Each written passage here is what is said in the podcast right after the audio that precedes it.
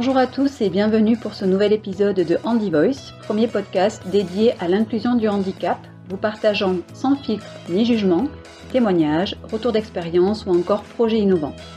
Vous l'aurez compris, Handy Voice est un espace d'échange et de parole offert à tous ceux qui ont des choses à dire sur le sujet du handicap, qu'ils soient concernés ou non. Au micro, Angélique, cofondatrices d'Handifield. Notre mission Accompagner les structures privées ou publiques face au double enjeu sociétal et financier que revêt l'inclusion du handicap. Que vous soyez concerné par l'obligation légale d'emploi de travailleurs handicapés ou tout simplement de par vos valeurs et votre envie d'agir, mobilisons-nous pour changer notre regard sur le handicap. Bonjour à tous et bienvenue pour euh, ce nouvel épisode de Handy Voice. Nous sommes très fiers et honorés de recevoir aujourd'hui l'incontournable Philippe Croison, qui nous a fait l'immense honneur de s'arrêter quelques instants avec nous et avec vous pour partager un temps d'échange sans filtre ni tabou sur le handicap. Bonjour Philippe, comment vas-tu? Bonjour, bah écoutez, ça va très très bien. Et vous? Ça va très bien aussi, on est vraiment ravis de te, de te, recevoir. Bon, on est d'accord, on te présente plus, tu es vraiment incontournable, on te voit sur euh, les, tous les médias, mais euh, quand même, pour, euh, pour permettre à ceux qui ne te connaissent pas encore de mieux, de mieux connaître qui tu es et de mieux comprendre ton parcours, on te laisse te présenter. Waouh, comme ça, à brûle comme pour ça, directement.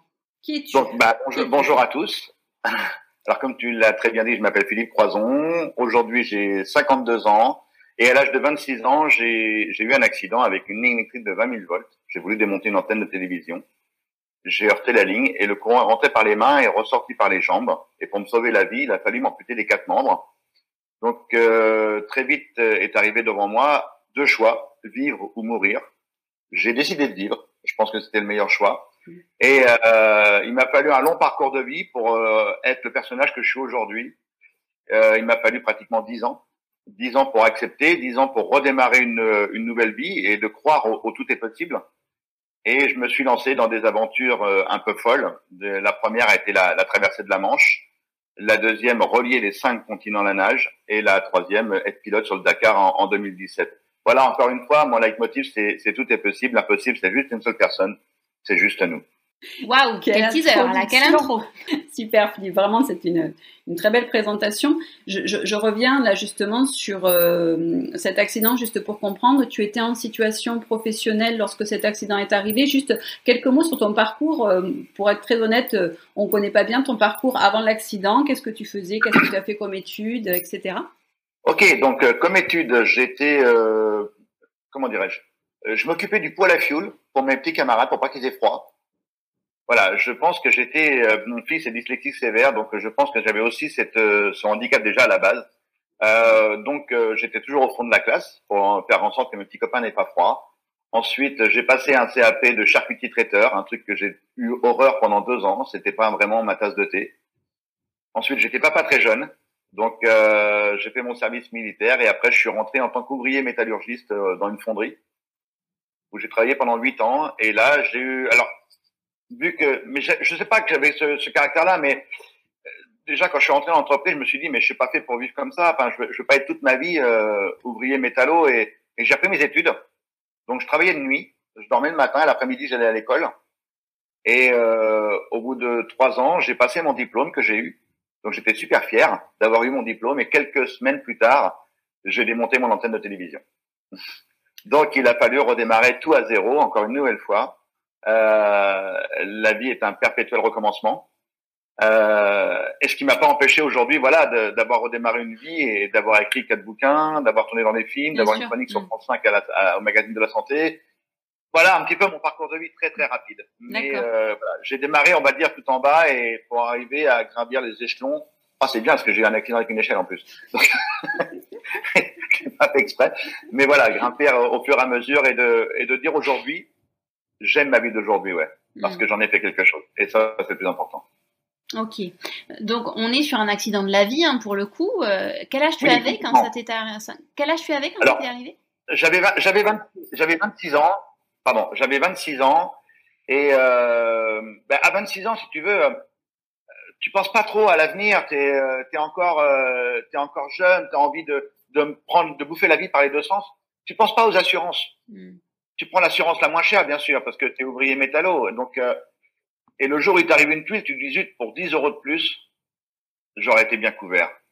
Et le jour où il t'arrive une tuile, tu te dis, bon, c'est bête, mais en vérité, j'étais pas couvert. C'était un accident civil. C'était pas un accident pendant mon, pendant mon travail. Eh oui. Donc, euh, ce qui fait que, et en plus, il y a une loi en France extraordinaire, c'est que si tu n'as pas travaillé 10 ans, tu n'es pas un bon citoyen. Donc, moi, j'ai travaillé que 8 ans dans ma vie. Et donc, vu que j'ai travaillé que 8 ans, je n'ai le droit qu'à 50% de mon salaire. D'accord. Au niveau En de la allocation à sécurité, handicapé. euh, Ah, c'est ça, d'accord. C'était pas lié Et à partir de 10 ans, t'es un... voilà. Et à partir de 10 ans, tu es un vrai citoyen. Tu as le droit à, à 80% de ton salaire. D'accord. Et donc là, c'était, ouais, c'est la H qui a pris le relais, l'allocation adulte handicapé. C'était, t'avais pas de pension d'invalidité puisque c'était pas dans le cadre du travail? Alors, pardon. C'est une pension d'invalidité que j'ai. Ah. C'est pas la hache. C'est une pension d'invalidité. Oui, oui, oui. C'est totalement différent, ouais. Bon, la, la partie dont on voulait parler avec toi, c'est effectivement ben, comment le handicap est entré dans ta vie, pour le dire un peu simplement. Donc là, tu nous l'as décrit, euh, tu nous l'as décrit, mais mais surtout euh, quel impact ça a eu sur ta vie, c'est-à-dire que euh, tu étais euh, euh, tu étais en emploi, tu avais euh, tu avais ta vie de famille, et tu étais jeune papa. Enfin, du jour au lendemain, euh, tout se transforme. Comment ça Comment toi, ça, tu l'as perçu? Comment tu l'as vécu? Et l'impact aussi sur tes proches, j'imagine qu'ils ont eu déjà très très peur. Euh, c'est évident, mais toi, tu étais de l'autre côté. Est-ce que tu en avais conscience? Est-ce que tu te posais des questions? Comment ça se passe à ce moment-là? Effectivement, quand on a un accident, euh, c'est un, c'est un tsunami, c'est un raz-de-marée pour ceux qui sont autour de vous, ceux qui vous aiment, vos proches, même vos amis. A- même à un moment donné, ils savent plus comment vous interpréter. Il y a le Philippe d'avant et il y a le nouveau Philippe, celui qui a plus de bras et plus de jambes. Mm. Mais avant tout ça, il y a, il y a une anecdote que, que ma mère m'a racontée. euh, la première nuit, j'ai une petite phase de réveil de quelques secondes. Moi, j'en ai pas le souvenir. Hein. J'étais en milieu stérile. Euh, parce qu'à ce moment-là, c'était un restant d'humour qui était ancré au plus profond de moi-même, où j'avais compris ce qui m'était arrivé et je voulais leur faire du bien? J'en sais rien, parce que j'en ai pas le souvenir. Maman me pose la question, elle me dit, ça va mon garçon? Et d'après eux, j'ai eu le temps de répondre. Je dis là, je crois que je suis cuit Et je me, et je me suis endormi pour deux mois. Et quand je me réveille au bout de deux mois, effectivement, je me rends compte qu'il m'avait enlevé deux bras, une jambe. Là, je vais crier, je vais hurler, je vais, je vais, je vais même demander pardon à la mort. Je vais, je vais lutter contre toi le jour de l'accident, mais tu peux pas me laisser là aujourd'hui. Mm. Est-ce que tu imaginais avoir une vie sans bras et sans jambes? Mm. J'ai vécu pendant 26 ans avec des bras et des jambes.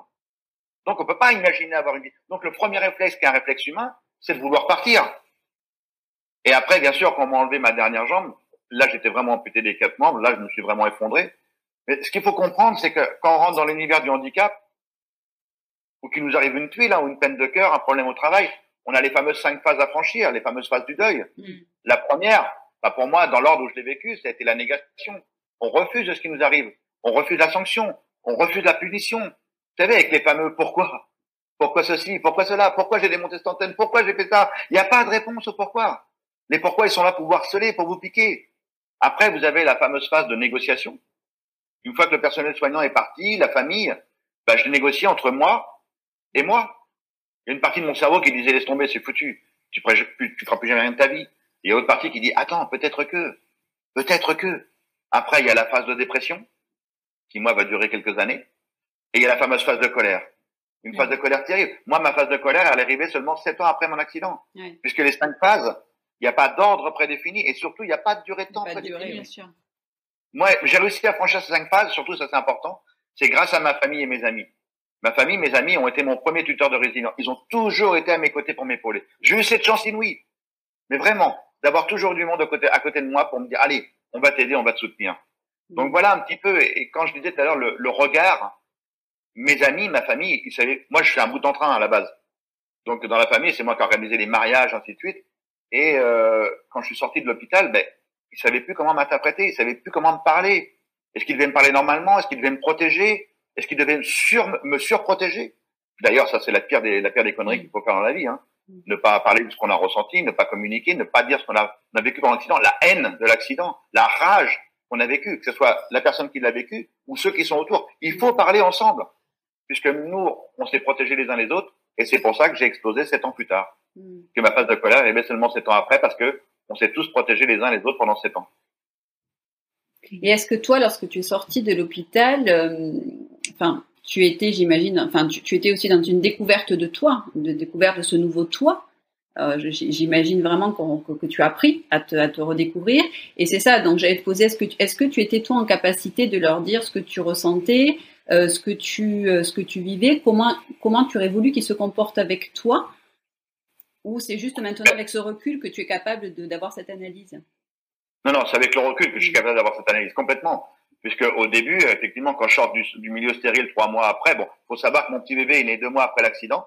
Quand je me réveille, je reviens au monde une nouvelle fois. Mon deuxième garçon arrive au monde en même temps que moi. Hmm. Donc ça va me donner un coup d'énergie, mais virtuel cette fois-ci.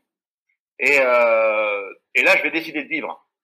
Je vais décider de me battre. Et pour me battre, il me fallait une tonne d'informations. Dès que mon père venait derrière la vitre stérile, je disais, papa, renseigne-toi, je veux les meilleurs spécialistes sur les prothèses. Papa, renseigne-toi, je veux faire de la plongée sous-marine. Papa, j'ai vu un ancien pilote de Formule 1 à la télé. Il est tétraplégique, papa, il conduit une voiture. Je veux des informations. Il fallait une tonne d'informations pour redémarrer. Et là, je vais arriver dans mon premier centre de rééducation. Et à partir du moment où j'ai décidé de vivre, là, maintenant, je vais fonctionner par, je vais continuer à protéger les miens, ne pas leur montrer ma douleur, que je disais tout à l'heure, le pire des poisons qui puisse exister, ne pas dire. Mais à partir de ce moment-là, je vais fonctionner par objectif à atteindre. Un objectif plus ou moins loin, un objectif plus ou moins dur, mais un objectif pour continuer à vivre. Mm. Et quand je suis arrivé là-bas, le médecin-chef, il m'a dit, écoute Philippe, dans l'état où tu es, on pense que ton petit bébé marchera avant toi.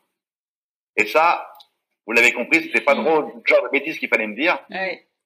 Puisqu'il y a une personne que j'aimais au, plus profond de mon être, c'était ma grand-mère, parce que ma grand-mère m'a élevé aussi quand j'étais petit. Et ma grand-mère est venue très souvent à l'hôpital pour me remonter le moral. Et il y avait ses 50 ans de mariage. Et j'ai dit, je serai debout pour mes 50 ans de mariage de ma grand-mère.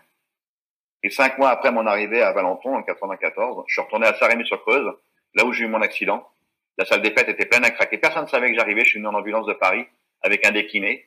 Il m'a mis ses grosses prothèses monstrueuses. Je savais toujours pas marcher. On m'a planté debout. Mon père me tenait d'un côté, mon frère de l'autre. Les deux portes se sont ouvertes et j'ai marché vers ma grand-mère et je l'ai attrapé. Oh putain, pardon. et je l'ai attrapé avec mes petits bras et je lui ai fait un gros câlin. Et j'avais réussi mon premier pari dans ma vie. Et là, à ce moment-là, j'ai compris que l'impossible, c'était juste à nous. C'était personne d'autre. Mm. C'était quoi nos rêves, c'était quoi nos envies. Et, et, à partir de ce moment-là, je vais fonctionner par objectif à atteindre. Mm. Mais non, c'est... Je, je voudrais... si, je peux me permettre, si je peux me permettre tout de suite pour réagir à, ça, le plus dur, c'est pas l'accident. Le plus dur, c'est pas le centre de rééducation. Le centre de rééducation, même si c'est des litres et des litres de larmes et des litres et des litres de sueur, le plus dur, le plus violent, c'est le retour à la maison. Mm. Il n'y a rien de pire que le retour à la maison. Le premier jour, la première semaine, même les premiers mois, la famille, les amis sont là, mais après, tout le monde reprend sa vie. C'est normal, c'est pas eux qui ont eu un accident, c'est moi. Et moi, je me suis renfermé sur moi-même. J'ai dit bonjour à une amie, la télévision. Donc, euh, pendant sept ans, j'ai fait lit, canapé, canapé, lit. J'avais encore peur du monde extérieur et surtout, j'avais honte de mon nouveau schéma corporel. Je me suis renfermé sur moi-même et je suis rentré dans ma phase de dépression et aussi en même temps dans ma phase gros con, dans ma phase où tout m'est dû. C'est moi qui ai eu un accident. Vous allez m'écouter, ouais. Et j'ai cru en rentrant chez moi que mon, mon épouse était mon infirmière et mon aide-soignante. Hmm.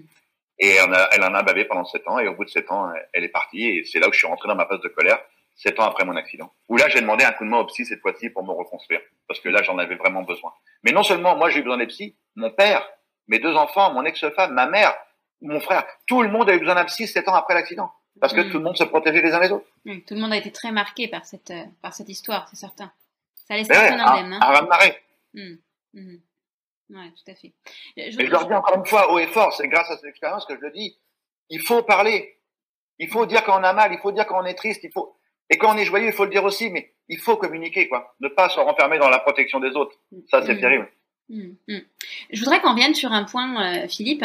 Donc, euh, il y, a, un autre sujet qu'on aimerait aborder avec toi, c'est justement la, place du handicap dans la société. Parce que là, concrètement, bon, tu as eu cette, ces, difficultés que tu as dû toi déjà assumer pour toi, pour ta famille, mais j'imagine que tu as aussi découvert que tu, étais devenu donc en situation de handicap et que le handicap avait une place très particulière dans la société. Quel a été ton regard là-dessus? Alors, avant d'être une personne handicapée, le handicap pour moi c'était euh, à mille années-lumière. Euh, pour être honnête, vous allez voir que j'étais même un mec pas très bien. Euh, j'avais une belle voiture, j'avais une Renault 25 parce que je travaillais pour Renault au fonderie. Hein. Et quand j'allais euh, faire mes courses au supermarché, eh ben je me garais sur la place handicapée parce qu'elle était plus large. Et oh donc on risquait pas de rayer. Et mais oui, on risquait pas de rayer ma voiture avec un caddie. Et le jour où je suis devenu une personne en situation de handicap, comme on aime à le dire aujourd'hui, même si je hors de ce terme, j'aime à dire que je suis une personne capable autrement. Eh ben, j'ai voulu me garer et il y avait des idiots qui étaient garés euh, là et je pouvais plus aller faire mes courses. Et je me suis rendu compte aussi que quand il pleut, ben, nous, les personnes en, situation de handicap, les personnes capables autrement, eh ben, on peut pas aller faire les courses parce que quand il pleut, eh ben, toutes les personnes handicapées sont prises, bizarrement. C'est à croire que les handicapés sortent comme les escargots, pareil. C'est assez bizarre quand même comme situation. Donc voilà, et tout ça pour dire que j'ai horreur de ce terme de personne en situation de handicap parce que c'est pas moi. Mhm. Je ne suis pas en situation de handicap. c'est ma société qui est en situation de handicap. Si ma société, elle était adaptée, si je pouvais aller au cinéma, si je pouvais aller au théâtre, si je pouvais aller, dans une pharmacie, aller chez un dentiste qui n'a pas des marches, si je pouvais être libre de faire ce que je veux, ben je serais plus une personne en situation de handicap, je serais un citoyen. Donc ça et ça, je l'ai appris au fur et à mesure des années. Ça fait ça fait 26 ans maintenant. Vous voyez, je suis à 50% de ma vie. J'ai vécu pendant 26 ans avec des bras et des jambes. Ça fait 26 ans que j'ai plus de bras et plus de jambes. Et c'est grâce à cette expérience que je peux dire aujourd'hui que c'est pas moi qui suis en situation de handicap. C'est bel et bien ma société. Hmm. C'est à cause d'elle que je peux pas être citoyen hmm. comme tout le monde. Hmm. J'espère qu'un jour, le rêve, le rêve absolu, je, je, de dire que aujourd'hui les personnes handicapées se disent encore aujourd'hui, est-ce que je peux Est-ce que je peux faire ceci Est-ce que je peux faire cela? Et qu'elles se disent demain, comme tout le monde, je vais faire. Je vais au cinéma, je vais au théâtre, je vais à la pharmacie, je vais, je vais, je vais, je vais, je suis libre. Libre de mes mouvements, et ça, c'est la chose la plus importante. Donc voilà comment je ressens aujourd'hui notre société. Mhm. Même si elle avance. Hein. Ouais, c'est ça ce que j'allais te dire. Est-ce que tu as l'impression qu'il y a une avancée Pessimiste, je suis quelqu'un de très optimiste. Donc euh, je vois bien que le verre est à trois quarts rempli, parce que j'aime bien dire à trois quarts rempli, parce que on a vraiment progressé depuis 26 ans. On a vraiment progressé. On est dans une, dans une, et surtout on est dans ce changement de regard de notre société. Notre société est en train d'évoluer à une vitesse extraordinaire. Et franchement, je, je l'espère de tout mon être que Paris 2024 sera exact, fera exactement le même travail qu'il y a eu à Londres 2012. Hmm. Les Jeux paralympiques Londres 2012 ont été une révolution et j'espère que Paris 2024 apportera cette lumière au sein des entreprises et au sein de tous les citoyens de dire waouh. Mais en vérité, euh, il s'appelle d'abord Philippe, elle s'appelle Martine, Christophe, Jean-Jacques, Mohamed, Rachida et accessoirement, c'est une personne en situation de handicap, mais c'est d'abord quelqu'un. Quoi. Hmm. Voilà le rêve. Tout à fait. Après, oui, c'est ce qu'on voulait voir avec toi, c'est-à-dire que on sent aussi que la société avance. moi, je trouve qu'elle avance encore plus vite depuis qu'il y a eu cette nouvelle loi en 2018 qui a remis un petit peu au cœur euh, des, préoccupations, des logiques euh, politiques et gouvernementales quand même ce sujet. Euh, même s'il avait progressé avant, ça restait encore un petit peu poussif. Mais voilà, c'est ce que je voulais te parler. Mais tu as répondu à la question en disant est-ce que est-ce que tu trouves qu'il y a quand même une avancée? Donc tu as répondu oui. Euh, et, et peut-être du coup euh, où, c'est qu'on peut aller encore encore plus loin quoi. Euh, est-ce que c'est que l'accessibilité des bâtiments? Est-ce que c'est que ça quoi? Jusqu'où on peut on peut aller? Même s'il n'y a pas de limite, hein, on, on est d'accord. Il faut aller vraiment beaucoup plus loin, c'est la communication. Il faut communiquer à mort, mais vraiment qu'on parle du bien ou qu'on parle en mal ou que mais il faut communiquer sur le sur le sur le handicap, montrer cette image positive. Pendant des années, on nous a montré que handicap égale Cosette et Thénardier, handicap égale non performant, handicap qu'est-ce que j'en fais? Aujourd'hui, quand je fais une conférence en entreprise, je dis au chef d'entreprise mettez-moi trois managers à côté de moi et dites à vos trois managers ok ça y est, j'ai une politique emploi handicap dans mon entreprise. Les trois managers ils vont dire ouais génial, bravo patron, on est avec vous.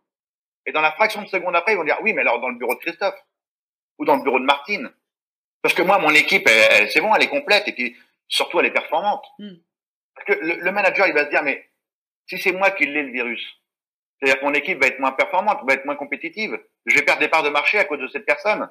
Pourquoi, pourquoi ce manager ou même ce chef d'entreprise avant qu'il ait cette politique emploi, pourquoi il a cette image dans la tête? Parce qu'on nous l'a vendu pendant des années. On nous l'a vendu pendant des décennies handicap égale non performant, égale non compétent. Alors qu'aujourd'hui, vous avez des gamins qui ont été à bac plus 3, bac plus 5, ou des personnes handicapées qui ont été formées et qui attendent qu'une seule chose, ce qu'on m'a accordé moi pour traverser la Manche ou réaliser mes aventures, la conscience qu'elle mérite. Et elle va le faire le job. Mais surtout, une chose importante, c'est qu'on ne peut pas en vouloir au manager ou au chef d'entreprise d'avoir cette réaction, puisqu'elle est ancrée dans notre système collectif. Et c'est ça où il faut énormément de communication. Alors, regardez par exemple les programmes courts, France Télévisions, Vestiaire, c'est un carton. Vous regardez les fictions à la télévision, même au cinéma, les films qui traitent du sujet du handicap, c'est un carton, ça fonctionne. Ça veut bien dire que notre société, les, les, les citoyens sont dans cette évolution-là du changement de regard. Donc ça veut dire qu'on peut aller encore plus loin. Ouais, tout à fait. Moi, je, suis tout à fait d'accord avec ça. Après, j'ai, euh, je, je, vais apporter un petit regard critique dessus, mais pour pour le débat, c'est que ce qui, ce, qui est, ce qui est un peu euh, compliqué avec tout ça, c'est que c'est toujours le côté médicalisé en fait du handicap qui est montré parce que ça rassure, mm. parce que on comprend, alors que euh, tu vois, c'est comme par exemple lorsqu'on intervient en entreprise et que pour la semaine du handicap, on nous dit euh, j'ai fait venir tel champion paralympique de tel sport. C'est génial parce que c'est des parcours géniaux, mais le, le, le, handicap au travail, le quotidien des gens qui sont en situation de handicap au travail, c'est pas ça. ils n'ont pas des capacités et des exploits sportifs à raconter. C'est pas le quotidien, c'est pas les gens ordinaires en fait. Oui, complètement, complètement. Les médias aiment bien les, les héros, bah, comme voilà les ils aiment bien le personnage Philippe Poison, ils aiment bien le personnage Théo Curin, ils aiment bien le Amélie Le Fur, voilà, tous ceux qui ont, mm. performé avec leur handicap, effectivement. Et ça peut tronquer. Ce que tu veux dire, c'est que ça peut tronquer à la fois le, le changement de regard de notre société, de dire, waouh, ok, les handicapés, ils sont capables de faire des choses extraordinaires, et que dans la réalité, c'est un, un, un, petit pourcentage qui vont euh, qui vont dans le sport pour se réaliser et, se dépasser. Bah, et euh, effectivement, tout à l'heure, les fameuses cinq phases que j'expliquais, hein, quand on va embaucher un collaborateur, on ne sait pas dans quelle phase il, est, il, il arrive. ça peut arriver qui, moi j'ai été dans une entreprise où il y a eu des échecs. Ils ont essayé, mais la personne était, c'était la personne en situation de handicap qui n'était pas prête. Mm-hmm. Qui n'était, donc effectivement, il y a une complexité très très forte, mais je pense que en entreprise, il faut il faut préparer en amont. Si on prépare pas en amont, on court à l'échec. Mm. C'est obligatoire. C'est obligatoire. Si on n'a pas un, faire, un référent handicap dans l'entreprise, même dans une TPE, même dans une, dans une PME, il faut, parce que en plus que l'emploi il est là, quoi. Les gros groupes ils sont partis à fond, donc ils y vont, ils réalisent le job. Mais les TPE et PME, je pense qu'il faut des référents handicap, et c'est peut-être là aussi que c'est important que le, le, le gouvernement, l'État fasse quelque chose là-dessus en disant on va vous accompagner pendant une période de trois mois, six mois, pour préparer vos collaborateurs, préparer la personne, parce que l'univers des valides, les personnes en situation de valide, je dirais, et les personnes en situation de handicap, ils se regardent, ils ont peur tous les deux. Les deux ont peur. Et si on n'a pas quelqu'un au milieu pour les rapprocher, les rassurer, leur dire voilà comment on va procéder, comment on peut faire et ainsi de suite, on part à l'échec. Oui, bien sûr. Parce que l'incompréhension restera. Bien sûr. Et, et, comme tu dis, c'est très juste que tu dis les deux ont peur, mais par manque de communication et d'information. Euh, on est toujours sur le même problème. Hein. C'est vraiment le, le, nerf de la guerre, c'est vraiment la communication. Et je, voudrais te poser une question justement par rapport à ce nouveau contexte légal qui fait quand même beaucoup de bruit, puisqu'il y a quand même des mesures qui sont entre guillemets très contraignantes pour certaines entreprises. Qu'est-ce que tu en penses toi de cette loi? Et est-ce que tu penses que la contrainte est la solution? Non, loin de là, parce que comme l'a dit notre cher président on est des bons Français, quoi. Et en, en, tant que bons Français, dès qu'il y a une loi, on va tout mettre en place pour la détourner. Mm. Notre job, nous citoyens, dès qu'il y a une loi, notre boulot, c'est de faire tout en mettre tout en œuvre pour essayer de la de la de la squeezer ou de, de trouver des amendements pour la diminuer, de mm. vraiment de, de la mettre plus bactère cette loi. Et euh, et je pense qu'à chaque et à chaque fois ça ne fonctionne pas avec les Français. Le, peuple français est un peuple de révolutionnaires à la base. C'est un peuple de contestataires. Nous, les Français, nous sommes des contestataires en permanence. Donc, euh, dès qu'on crée une loi, on dit oh là là, oh là là, attends, attends, attends. Ouais, ouais, alors il m'oblige à prendre 6% de, de, personnes handicapées dans mon entreprise à partir de 20 salariés. Euh, qu'est-ce que c'est que les personnes handicapées? Qu'est-ce que j'en fais? C'est quoi cette histoire? Allez, allez, on zappe. Combien il faut payer? Allez-y les gars, payez. Ça m'intéresse pas votre truc. Mm. Ça faire payer que d'aller plus loin. Donc voilà, c'est le côté un petit peu embêtant. Et donc c'est là où il faut revenir encore une fois sur la communication. Hmm. le mmh, Tant qu'on n'aura pas changé le regard de notre société, on restera dans la contestation et dans le fait, dans le fait de, de, de contrer la loi, de la contrer. Et j'y vais pas. Ça m'intéresse pas parce que j'ai pas d'infos. Nous, ce qu'on constate un petit peu là sur le terrain avec Andy Phil, c'est que bon, cette loi date de 87, c'est pas tout vieux, c'est pas tout jeune euh, pour le coup, autant pour moi. Euh, ça a pas très très bien fonctionné puisque les chiffres ils parlent d'eux-mêmes, hein, c'est pas c'est pas un jugement du tout. Euh, donc la loi de 2018 remet un petit peu de un petit coup de pied dans la fourmilière sur ce sujet. Et on a quand même l'impression que cette fois, euh, le gouvernement a mis en place des, des mesures quand même d'accompagnement, de communication. Euh, on rencontre on rencontre beaucoup de gens qui sont pas informés sur la loi ou qui en ont mmh. entendu parler vaguement, mais on rencontre aussi quand même beaucoup de RH qui disent bon, je, je voudrais quand même me mettre sur cet enjeu, sur ce sujet, qui le rattache un petit peu à la RSE. Euh, donc au final, euh, il y, y, a, quand même euh, un effort, hein, qui, a, qui enfin on sent nous qu'il y a quand même un effort de changement par rapport à ce qui a été fait en 87 au niveau des mhm. politiques. Voilà, toi qui les, toi qui, je sais pas si tu les côtoies à proprement parler, mais en tout cas qui a, qui a l'occasion de, de, de, discuter avec beaucoup de monde, est-ce que, est-ce que tu ressens aussi quand même ce, ce, changement de braquet? Est-ce que tu penses que c'est juste un effet vitrine, un effet miroir sur le terrain? Comment toi tu le perçois dans les entreprises? On va le voir dans le temps, on va le voir dans le temps, parce que c'est encore tout frais, donc euh, il faut laisser passer le temps au temps, mais je, suis désolé, mais je réitère toujours, hein, dès qu'on crée une loi, on, on, oblige les gens, et obliger les gens, c'est pas bon, c'est pas bon, donc euh, même si on les accompagne un petit peu, et je vais même aller plus loin, aujourd'hui, euh, on demande aux entreprises d'embaucher 6% de personnes handicapées à partir de 20 salariés, Mais le problème est, c'est la base, c'est l'école. Excuse-moi de, redescendre aussi loin, mais mm. tant qu'on n'aura pas de, de, de, de véritables aides pour l'école et pour le collège et pour le lycée et pour l'université, parce qu'en général, l'abandon, il arrive pratiquement au lycée. Après, derrière, il n'y a plus rien, quoi. Et après, on dit aux entreprises, bah oui, mais allez-y, bah oui, mais j'ai pas le personnel compétent sur le marché.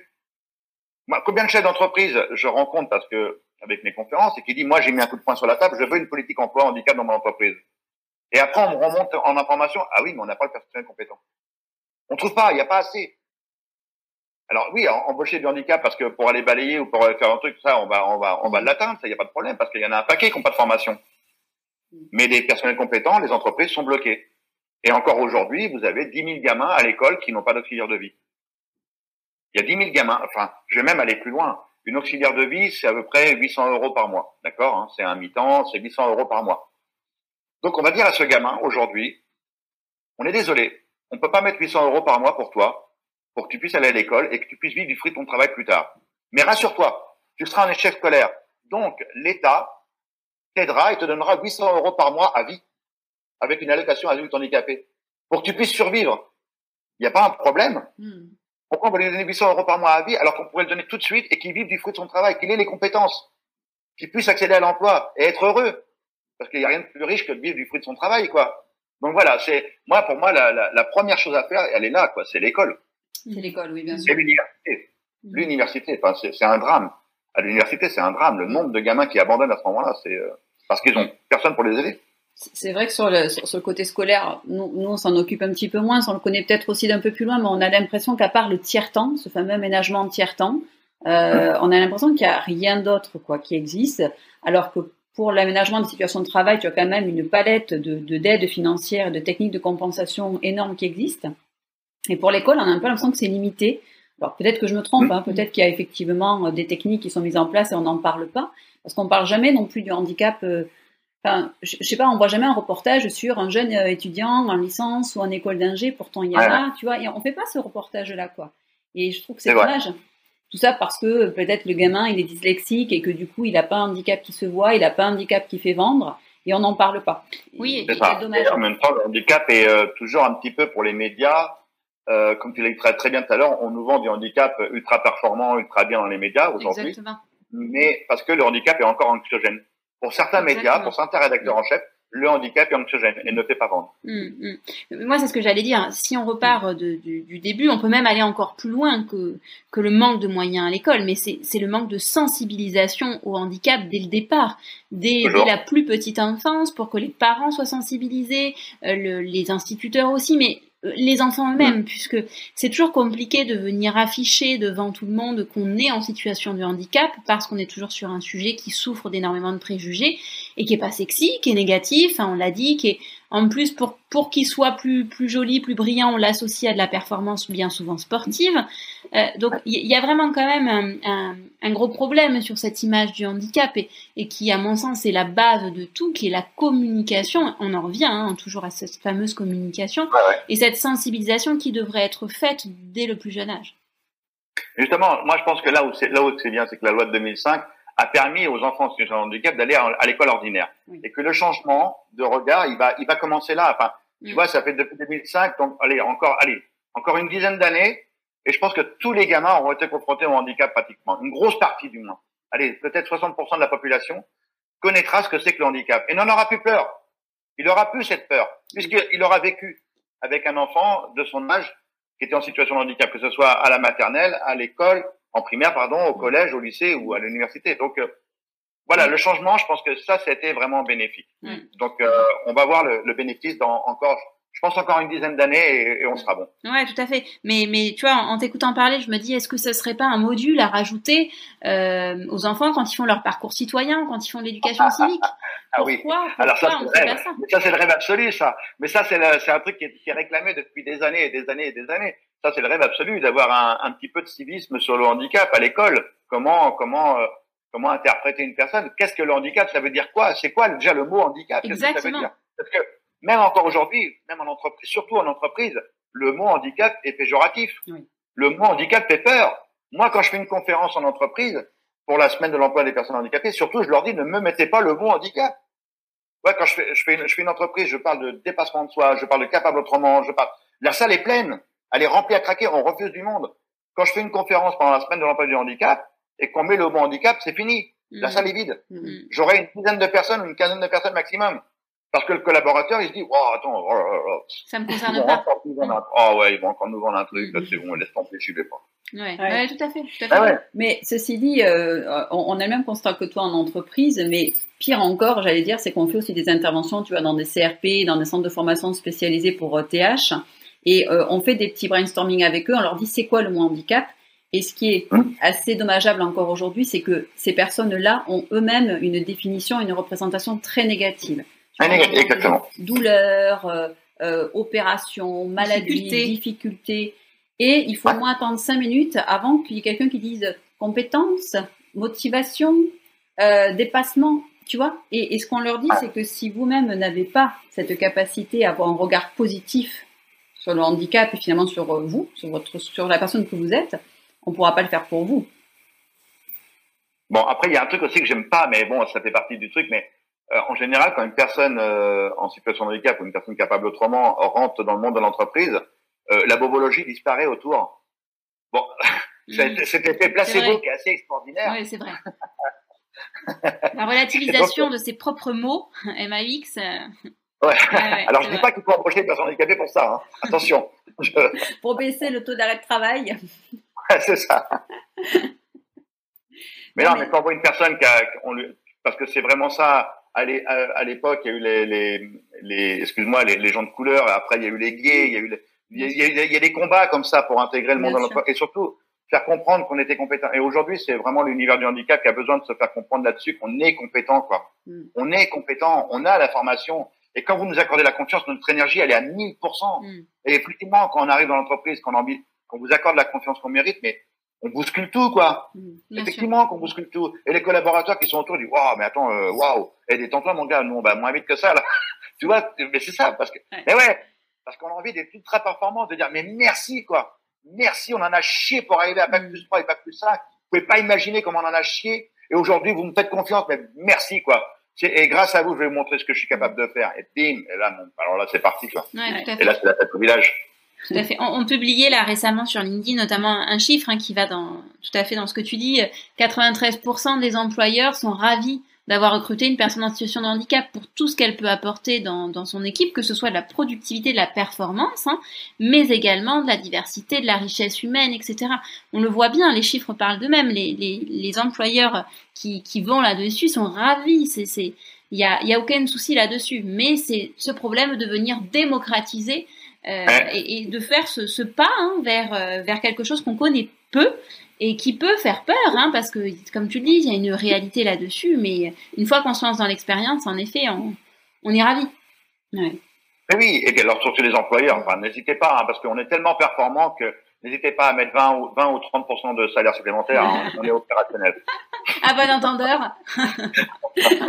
Mais c'est vrai, tu as tout à fait raison, cette logique de performance. Et souvent, euh, tu vois, lorsqu'on recrute une personne en situation de handicap pour un employeur, euh, on, on, on, est euh, le garde-fou, on est vigilant euh, pour que cette personne ne s'épuise pas non plus au travail parce que elle est tellement contente, elle est tellement motivée, elle ouais. tellement démontré que elle, elle Enfin, merci de m'avoir fait confiance que des fois, hein enfin des fois, souvent même, euh, elle va trop loin. Elle va trop loin. Et, et des fois, on est là, non mais stop, stop. Enfin, euh, vous, vous êtes une, un salarié ordinaire. Enfin, euh, apprenez à vous préserver parce que souvent ça peut. Ouais, bah, c'est tous les collaborateurs qui disent ça. Hein.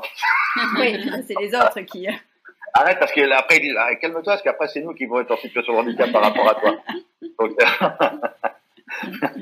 ouais, Comme ça, on peut bien inverser les rôles. Hein. Oui, exactement. Exactement. Oui. On, parlait de, de performance, euh, Philippe. Donc bon, toi des performances, on a quand même plusieurs là aujourd'hui hein, à ton actif. Quels sont les projets pour demain en ce qui te concerne T'es journaliste, non Oui, pas encore, mais euh, va-t-on savoir euh, Non, il y a, y a, toujours, il y a toujours plein de projets. J'ai toujours plein d'idées dans la tête et euh, et après que j'ai une idée, quand j'ai une idée, enfin moi je, je, suis juste un mec qui a une idée et puis après qui travaille pour y arriver. Et après, il y a une équipe autour qui bosse pour réaliser le rêve. C'est comme l'accès à l'emploi des personnes handicapées dans l'entreprise. Je dirais que très souvent, 99% des gens n'y croient pas. Et il y a 1% qui y croient. Et c'est grâce à ce 1% que je réalise mes aventures, que je vais au bout de mes objectifs, là où tout le monde croit ça irréalisable. Et donc, euh, c'est bizarre la phrase que je viens de dire d'ailleurs. c'est marrant, des fois tu parles et tu te dis, ah tiens, tu veux dire un truc, c'est vachement dingue. Et, et donc, euh, mes objectifs demain, c'est, je suis en écriture d'un seul en scène. Donc, euh, je suis pas dans le sport, je suis dans l'écriture d'un seul en scène avec Jérémy Ferrari. Ouais. Donc, c'est pour 2021 ou 2022, parce que 2021, ça paraît un peu compromis maintenant. Ouais, euh, parce qu'il faut savoir qu'on a pratiquement maintenant un an de spectacle d'avance avec tous, les, tous les humoristes, les théâtres. Les stades sont, sont pleins à craquer maintenant. Tout le monde est dans l'attente de pouvoir redémarrer. Donc j'ai ça et, euh, et c'est vrai que j'ai envie de repartir sur le sur le rallye raid mais avec une voiture propre. Donc, et je serai pas la voiture balai. Hein, je, quand je parle d'une voiture propre, je parle d'une voiture euh, certainement électrique. Électrique, oui, bien sûr. Ouais. D'accord. Donc euh, voilà, c'est des, toujours des projets, des envies et, et c'est grâce à ça que je continue à, à aimer ma life. Et tu vas continuer à, à, faire des interventions dans les entreprises euh, parce que je, je ah ouais, j'ai envie, que ça redémarre. Ouais. J'ai envie que ça redémarre. Euh, avant, le, avant le confinement, j'avais dépassé ma millième conférence. Et euh, je fais à peu près, dans l'année, je fais à peu près une conférence tous les deux, trois jours normalement. Donc, euh, hmm. c'est du plein temps, juste la bouche à oreille, d'une entreprise à une autre. Et, et, les entreprises qui te font venir, euh, est-ce est que, est que tu sens derrière qu'il y a vraiment cette volonté de te faire venir, mais pour initier quelque chose, pour changer les, les regards et derrière mettre en place de l'action? Ou est-ce que on est quand même sur de l'action vitrine, de l'action com, mais au sens euh, pas positif du terme? Tu vois ce que je veux dire? Il y a les deux. Il y a les deux. Forcément, il y a les deux. Alors, on ne fait pas. Moi, mes conférences, elles sont pas liées au handicap.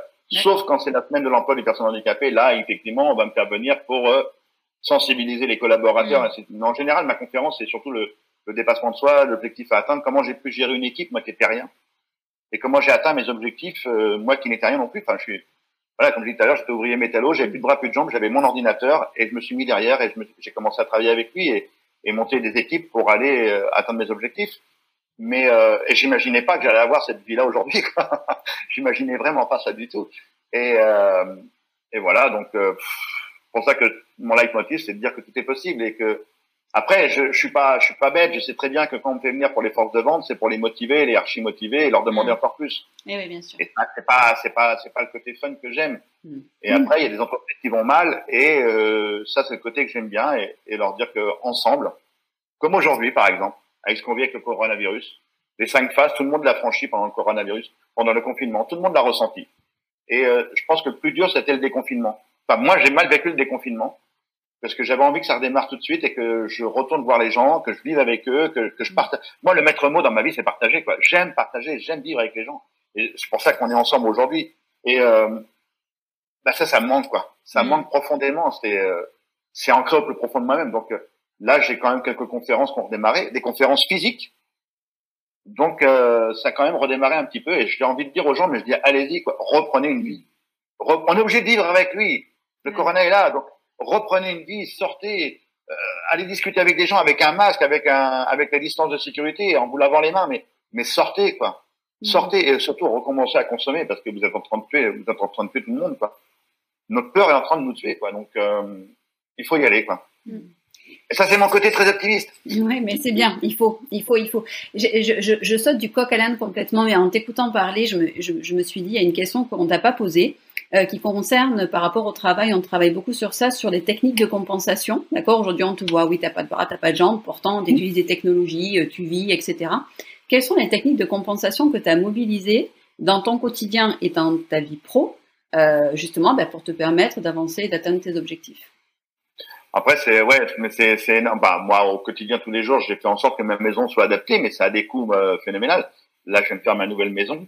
Euh, le coût est monstrueux, quoi. Les couleurs plus larges, les portes, la salle de bain, pour que je retrouve mon autonomie, les collègues japonais, enfin, toutes ces, toutes ces technologies-là fait que je peux être autonome, mais ça coûte, ça coûte un bras, donc, euh, on a déjà perdu deux. On connaît plus grand chose à me mettre sous la dent. Euh, mais tout ça, c'est que ouais, les gens se rendent pas compte la, la, somme que ça peut représenter, quoi. T'as des aides de, la, de, la GFIP ou de la MDPH là-dessus ou pas tant que ça? On s'en rend pas compte, non, effectivement. Mais pas tant que ça. Enfin, après, il y a des aides. Heureusement, encore cette loi de 2005 a permis qu'il hmm. y a eu les MDPH qui ont été créés. Je sais qu'il y a des problèmes avec les MDPH. Je sais que dans certains départements, il faut un an, un an et demi, voire des fois deux ans avant d'avoir, avant d'avoir une aide. Enfin, c'est, c'est juste dramatique, quoi. Hmm. Parce qu'ils n'ont pas les fonds nécessaires pour avoir assez de personnel. Les, par exemple, les ergothérapeutes qui doivent gérer les dossiers, des fois dans un département, il y en a qu'un, quoi. Un ou une ergothérapeute. Donc bah, la pauvre, elle est débordée. Quoi.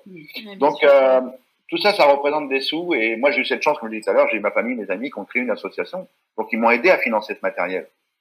Et malheureusement, beaucoup de gens, beaucoup de parents sont obligés de créer des associations pour s'en sortir. Ça, est-ce que c'est vraiment normal? Je pense que l'État se repose vraiment là-dessus en disant bah allez-y, vous avez la loi de 1901, faites-vous plaisir. Et nous, ça nous décharge. Donc euh, heureusement qu'il y a ça, parce que sinon le pauvre État, il serait vraiment dans la dans la mouise quoi. Mm. Donc euh, et après, bien sûr, pour mes aventures, il a fallu inventer beaucoup beaucoup de matériel. Et là, c'est des ingénieurs qui ont travaillé, et c'est grâce aux partenaires privés, parce que j'ai toujours travaillé avec des partenaires privés. Je veux pas d'argent public, parce que comme mm. ça, ça évite les approches.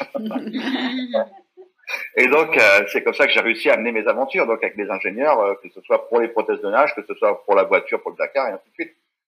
Mais je n'imaginais pas que j'avais cette capacité-là, hmm. d'aller vers les autres et de, de les convaincre d'aller dans une aventure que personne ne croit réalisable. Ouais. Mais je pense qu'on a tous en nous cette énergie, mais qu'elle est bien cachée au fond de, de notre train-train quotidien. Tant qu'on n'en a pas besoin, ouais. elle sort pas, elle est, elle est pénarde, elle est tranquille, elle est heureuse, elle est là, ouais, ça va, tout va bien. Mais le jour où il nous arrive une grosse tuile, et c'est là où que le, franchement, le, handicap aujourd'hui, euh, le message du handicap aujourd'hui dans notre société avec le coronavirus qu'on a vécu et ce qu'on vit encore aujourd'hui, c'est le message de résilience, le message de rebond, il est là, quoi. Allez pas regarder ailleurs, hein. il est là le message. Allez, allez les voir, discutez avec elles, et vous allez voir ce que vous allez prendre dans la tête, quoi. Votre petit bobo de tous les jours, votre petit truc de, je me plains parce que j'étais confiné pendant deux mois ou trois mois et qu'aujourd'hui le coronavirus nous embête, mais mais prenez le taureau par les cornes, quoi. Et surtout, arrêtez d'attendre que les gens viennent vers vous. Moi, c'est ça, c'est un message important, c'est que, à un moment donné, j'ai arrêté d'attendre. Je, je l'ai expliqué tout à l'heure, j'ai vécu pendant 10 ans dans mon canapé, entre 7 et 10 ans dans mon canapé. Et à un moment donné, j'ai arrêté d'attendre, et c'est moi qui a été vers les gens. C'est moi qui a demandé un coup de main. Et là, j'ai compris que demander un coup de main, c'était pas un moment de déshonneur. C'était un moment de partage. Il faut le vivre comme un moment de partage. Et là, bam, tout s'ouvre. Toutes les portes s'ouvrent. Vas-y, ose, tente ta chance, mon gars. C'est toi qui es propriétaire de ta vie. Si tu attends que les gens viennent vers toi, tu vas attendre longtemps, malheureusement. Notre société, n'est pas faite comme ça. C'est à toi d'aller vers les gens et de demander un coup de main. Et ça fonctionne. C'est un beau message d'optimiste qui s'adresse en effet aux personnes qui sont capables autrement, mais même à tous, parce que clairement, euh, je pense que ça devrait être à tous notre leitmotiv de se dire, ben non, mais on va aller toujours chercher plus loin, toujours, euh, toujours se remettre en question et, et, aller, aller au plus loin, et puis et puis surtout ne pas oublier de, ben, comme tu le disais, hein, on n'a qu'une vie, hein, il, faut, il faut en profiter, il faut réaliser ses rêves, et il faut aller au bout, clairement. Exactement. Tout est possible. Tout est possible. Et tu as mis le parfait exemple. bah écoute Philippe, on avait prévu un petit mot de la fin et j'avoue que là, les, quelques phrases que tu viens de nous, de nous donner, de nous communiquer sont magnifiques et, et sont beaux mots de la fin. Mais euh, euh, voilà, franchement, si tu, si tu as encore quelques, quelques, quelques moments comme ça à nous, faire partager euh, avant la fin de cette émission, c'est avec plaisir et, on te laisse la parole. Ben, écoutez, juste un, dernier petit message pour tous ceux qui nous écoutent. Et déjà, merci pour votre invitation. Ça m'a fait super plaisir de partager ce moment avec vous et avec vos auditeurs. Mais euh, mon handicap, honnêtement, il, m'emmerde au quotidien. Mais vraiment, je, suis quelqu'un de, joyeux, hein, je suis quelqu'un d'optimiste. Mais mon handicap m'emmerde au quotidien parce que ma société, malheureusement, elle n'est pas assez adaptée. Mais j'ai une chance inouïe. Mais vraiment, j'ai une chance inouïe. C'est que je suis en bonne santé. Et franchement, tant qu'on est en bonne santé, c'est que du bonheur. Pourvu que ça dure. Merci à tous. Merci à Merci beaucoup, Philippe. À très bientôt. À très bientôt. Et voilà, c'est déjà la fin de notre épisode. Nous espérons que cela vous a plu. Si vous aussi, vous avez des choses à dire et à partager sur le sujet du handicap, ou si vous souhaitez que nous abordions certaines thématiques, contactez-nous par mail via contact@andyfields.com. Pensez aussi à liker et partager auprès de vos amis, de vos proches et bien sûr de votre réseau, car le handicap, plus on en parle, plus on l'inclut. À très vite pour un nouvel épisode.